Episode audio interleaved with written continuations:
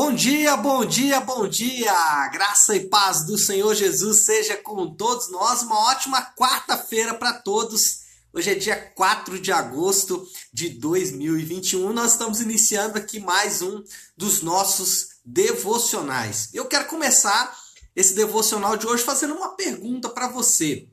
Você já agradeceu a Deus hoje? Você já fez isso? Talvez você acordou de manhã, olhou né, para o céu, talvez você levanta ali, tem aquela prática de se assentar é, na beirada da cama e agradecer pelo dia, né? É, agradecer por tudo que Deus tem feito, enfim, talvez você agradeceu porque você está vivo, está com saúde.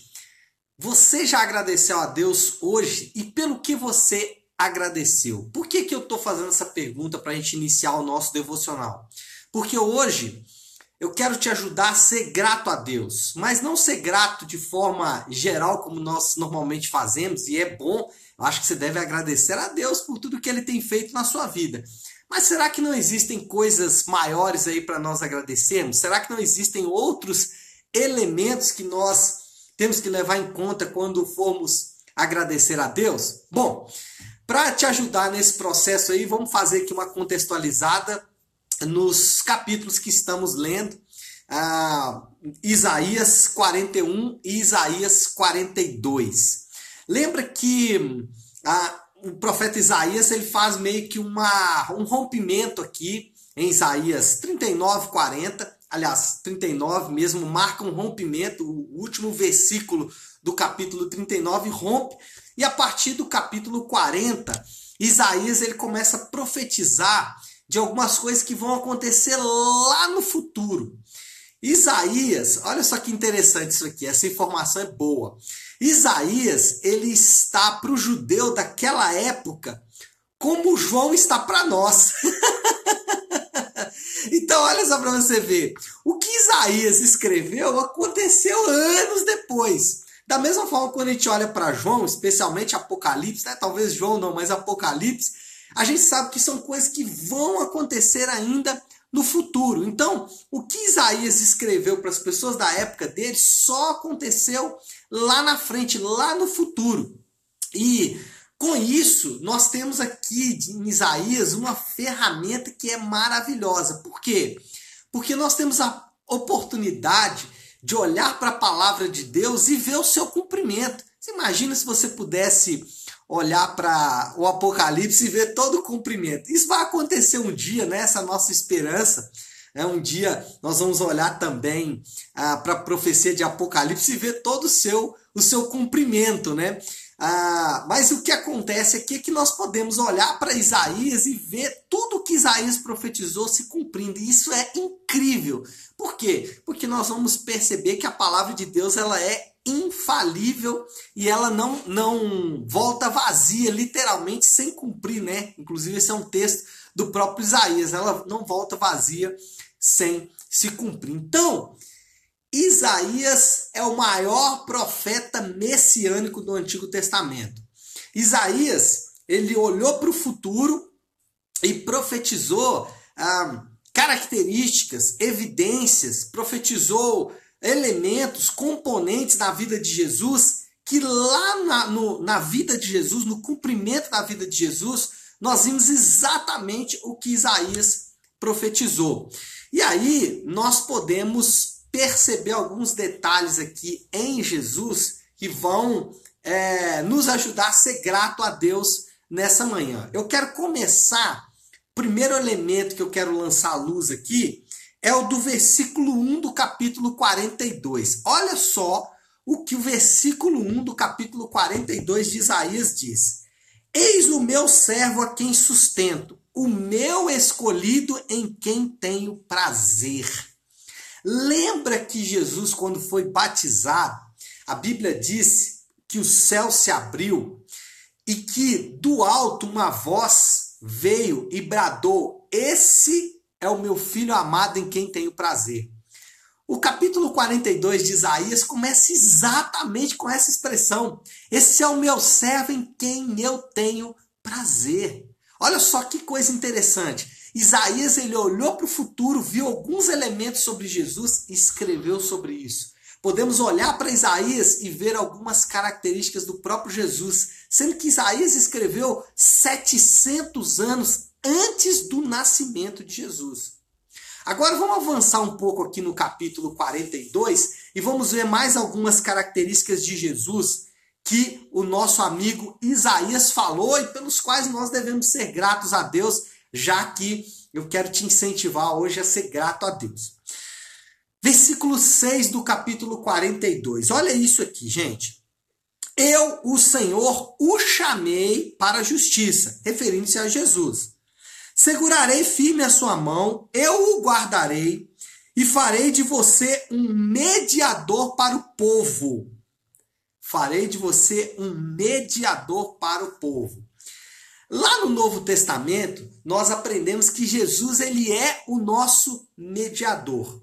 Agora, o que significa Jesus ser o nosso mediador? No livro de Hebreus, nós temos um relato sobre essa mediação que ela é impressionante. Ele diz o seguinte: que nós temos acesso ao trono da graça. E por que que nós temos acesso ao trono da graça? Porque Jesus é o nosso mediador. Ele fez a mediação entre nós e Deus. Ele permitiu que nós tivéssemos um acesso. Então, nessa manhã, durante a sua vida, especial nessa manhã porque é o momento em que nós estamos conversando, mas é, nessa manhã, durante a sua vida, nunca se esqueça de que você tem acesso a Deus. Mas por que você tem acesso a Deus? Porque Deus estabeleceu um mediador que é Jesus. Jesus ele garante, é como se fosse um passaporte para que nós tivéssemos acesso a Deus. Então, se podemos nos achegar ao trono da graça e podemos nos achegar ao trono da graça, nós só podemos fazer isso porque Jesus nos garantiu esse acesso através da sua mediação. Você já agradeceu a Deus pelo acesso que você tem? Então agradeça a Deus pelo acesso, porque Jesus é o mediador que nos dá esse acesso diante de Deus. Segundo, aqui, ainda nesse texto, ele fala assim: é, Eu guardarei, farei de você um mediador para o povo e uma luz para os gentios, para abrir os olhos aos cegos. Gente, isso aqui é impressionante. Nós sabemos que Jesus é a luz. O próprio texto lá no Novo Testamento vai dizer sobre isso. Isaías, 700 anos antes, disse que o servo do Senhor aqui, né, aquele filho amado a quem Deus se comprasse, ele seria uma luz para as pessoas, uma luz para os povos, aqui vou usar o termo que ele usou, uma luz para os gentios, e também que ele abriria os olhos do cego. O que, que o texto quer dizer com essa luz? Luz não é só claridade, né? luz para nos fazer enxergar, é isso também. Mas o que o texto quer dizer é que Jesus é iluminação e ele é também revelação. Então, nós, aqueles que servem a Cristo, aqueles que amam o Senhor, eles recebem iluminação, eles recebem revelação. E aí eu pergunto para você: você sabe de realidades? Aliás, eu pergunto não, né? Eu vou afirmar. você sabe de realidades que muitas pessoas acham até absurdas. Então, quando nós falamos de um reino eterno de Deus, quando nós falamos de ser salvos, quando nós falamos de arrependimento, quando nós falamos de perdão, são realidades que parecem absurdas para as pessoas que não conhecem o Senhor. E por que são absurdas? Porque de fato são absurdas. Só aqueles que tiveram seus olhos iluminados, tiveram essa revelação, podem acreditar em realidades que são absolutamente absurdas. Então, nós recebemos uma luz, uma iluminação, e essa iluminação nos faz acreditar ou nos. É, para usar um termo que eu usei hoje, né, nos dá acesso a uma realidade que para muitas pessoas essas realidades são absurdas. Então, você já agradeceu a Deus pela revelação que ele já te deu? Revelação do seu futuro, revelação de realidades da sua vida hoje? Então agradeça a Deus pela revelação. E em terceiro lugar, ele vai dizer assim: é, para libertar da prisão os cativos e para libertar do calabouço os que habitam em escuridão. Jesus é o libertador das prisões. Jesus, ele rompe com prisões, com correntes invisíveis que nos prendem. Você e eu nós sabemos de correntes invisíveis que nos prendiam, que nos seguravam, né? Correntes como vícios. Né? Nós sabemos que nós, é, sem Jesus, estávamos presos a vícios. Vícios aparentes, como drogas, ou sei lá, cigarro, qualquer outro vício, ou até mesmo vício, vícios invisíveis, ou vícios que aos nossos olhos não faziam tanto mal. É, Jesus nos libertou de prisões do nosso temperamento. Hoje a gente fala muito pouco porque tem pouca gente que conhece, né? Mas ah, você já ouviu falar da Síndrome de Gabriela? Para os mais antigos aí, Síndrome de Gabriela é fácil de entender, né? Havia um personagem é, das novelas do passado, que era a Gabriela, e a música começava, né? Eu nasci assim, eu cresci assim, né? Então, é a síndrome de, síndrome de Gabriela. Eu sou assim, esse é o meu temperamento. Jesus nos livrou de prisões do temperamento. Estou dando alguns exemplos aqui. Né? Ou seja, aquele temperamento explosivo, aquele temperamento agressivo, ou por outro lado, né, aquele temperamento muito introspectivo, muito tímido, muito para dentro, né? Jesus nos liberta disso também. Ele fala demais aqui, vamos pensar em algumas outras libertações, gatilhos emocionais, né? Hoje é um termo muito usado, os gatilhos emocionais. Jesus nos libertou desses gatilhos emocionais. Nós não estamos mais presos a esses gatilhos que ah, nos colocam, às vezes, em situações muito difíceis. Que mais? Ele nos liberta das prisões da idolatria. Para nós, hoje, o dinheiro, o sexo, família, saúde são coisas importantes, mas eles não existem mais para nos dar alegria suprema. Nossa alegria suprema está em Cristo. E a gente poderia citar aqui outros e outros exemplos de prisões que Cristo nos libertou. E aí, eu quero encerrar aqui a nossa conversa de hoje fazendo um desafio para você. Eu falei aqui, né? Agradeça pelo acesso, porque agora você pode se achegar ao trono da graça de Deus. Eu falei sobre você agradecer pela revelação, porque em Jesus nós temos uma iluminação de realidades que as pessoas normalmente não têm. E agora eu estou falando de agradecer a Deus pela libertação das prisões. E aqui eu quero fazer um desafio para você, o desafio do Léo, né?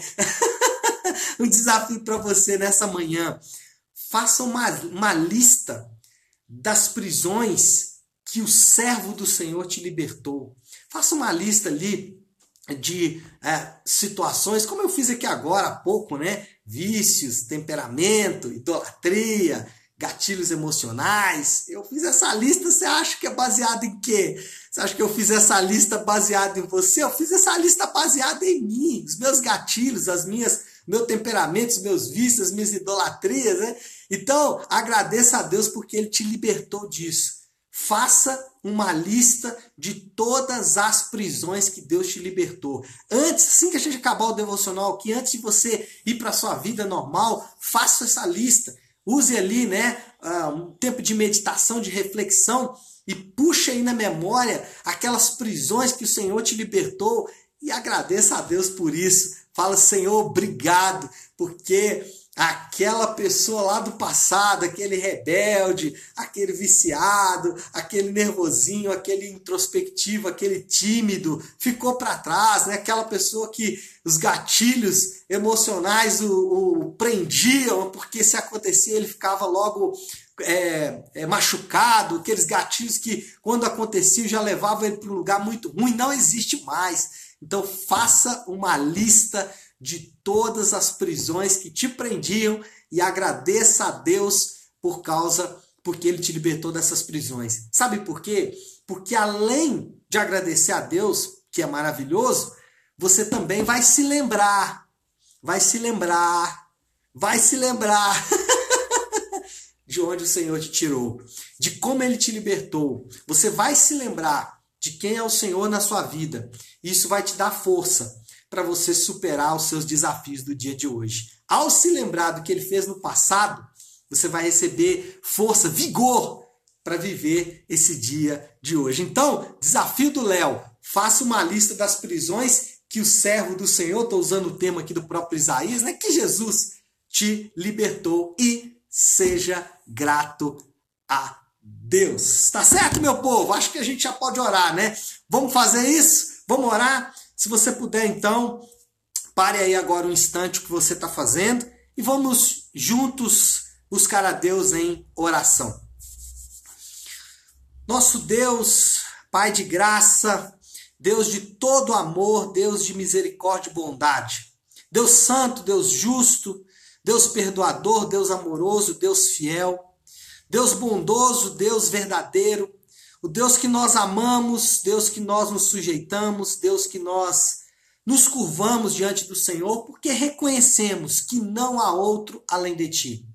Senhor, nós nos colocamos agora diante do Senhor, em primeiro lugar, para te, para te agradecer, meu Pai e de forma muito específica. Agradecer, claro, por esse dia maravilhoso que o Senhor nos deu, porque o Senhor nos revestiu de saúde, porque o Senhor derramou já a sua graça, a sua misericórdia, a sua bondade sobre nós.